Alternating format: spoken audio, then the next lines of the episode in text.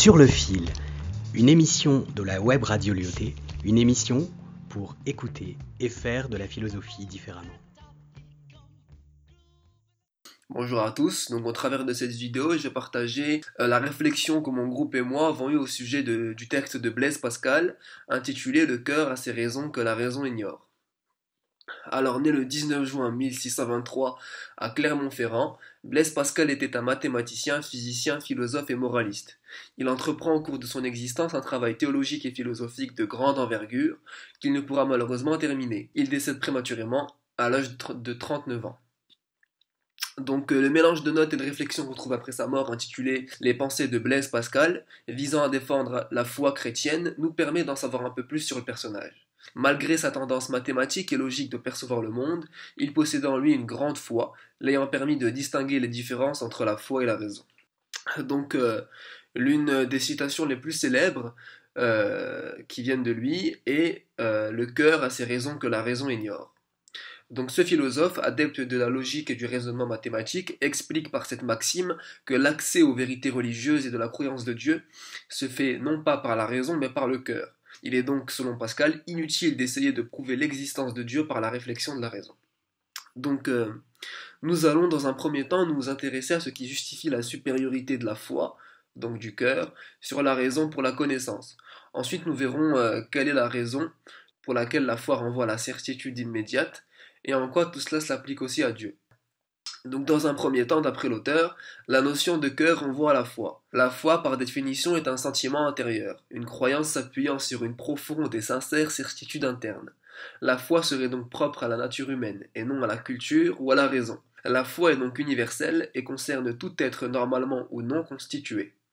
La foi se caractériserait par l'essence même de l'être humain. La foi serait alors liée à quelque chose de plus grand, dépassant la physicalité, dépassant le sensible, que l'on pourrait caractériser de divin. Le divin renvoie naturellement à la perfection, à l'éternel, à la supériorité en tout sens de toute chose que nous pouvons connaître. La raison, dans sa globalité, a donc pour incapacité de nier ou d'expliquer toute connaissance résultant de la foi du cœur. La raison peut évoluer avec le temps, tandis que la foi, au travers de la perfection divine qui la caractérise, n'est pas dans la nécessité d'évoluer, justifiant ainsi sa supériorité sur la raison pour la connaissance. Alors ainsi, euh, toute connaissance résultant de la foi renvoie à la certitude immédiate, dans le sens où elle serait alors directement liée à une sagesse et une connaissance ayant toujours existé, et qui existera éternellement, indépendamment de toute chose affiliée à la continuité de l'existence éphémère et physique.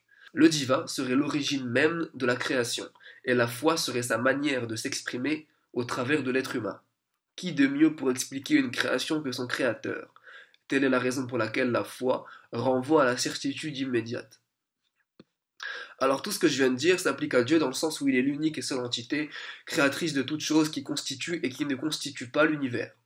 Dieu ne créa pas l'homme en vain de la même manière qu'il ne laissa rien au hasard. La foi, chez l'homme, renvoie donc à son essence divine. Elle est là pour le guider, dans la plus certaine des certitudes qu'on appelle la foi. Tout cela s'applique à Dieu car il est à l'origine même de tout cela. La foi ne ferait que renvoyer l'homme à Dieu. Alors nous allons désormais voir en quoi la raison effectue un travail secondaire sur les connaissances du cœur et de l'instinct. Donc la foi, venant du cœur, est selon Pascal ce qui est révélateur de vérité indéniable. La raison effectue ainsi un travail secondaire dans le sens où elle tente d'expliquer ou de rectifier des principes dits généralement véridiques, venant du cœur. Toutefois, la raison et euh, d'après l'auteur, impuissante et non incertaine, comme le disent les personnes critiquées et citées dans le texte. L'impuissance de la raison est ce qui la décrédibilise dans tous ses aspects. Elle n'effectuerait alors qu'un travail secondaire et inutile en tentant de nier ou d'expliquer les connaissances résultant de la foi du cœur et de l'instinct, propre à l'essence même de l'être humain.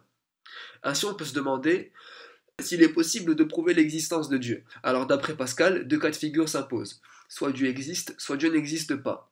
Il serait alors impossible de démontrer par la raison et la logique l'existence de Dieu, par un simple calcul de probabilité.